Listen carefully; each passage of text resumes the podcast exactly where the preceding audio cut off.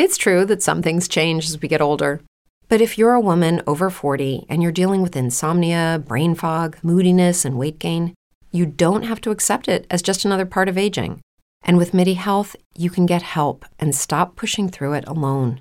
The experts at MIDI understand that all these symptoms can be connected to the hormonal changes that happen around menopause, and MIDI can help you feel more like yourself again. Many healthcare providers aren't trained to treat or even recognize menopause symptoms. MIDI clinicians are menopause experts.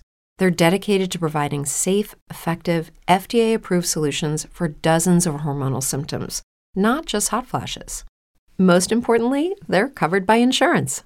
91% of MIDI patients get relief from symptoms within just two months. You deserve to feel great. Book your virtual visit today at joinmidi.com. That's joinmidi.com.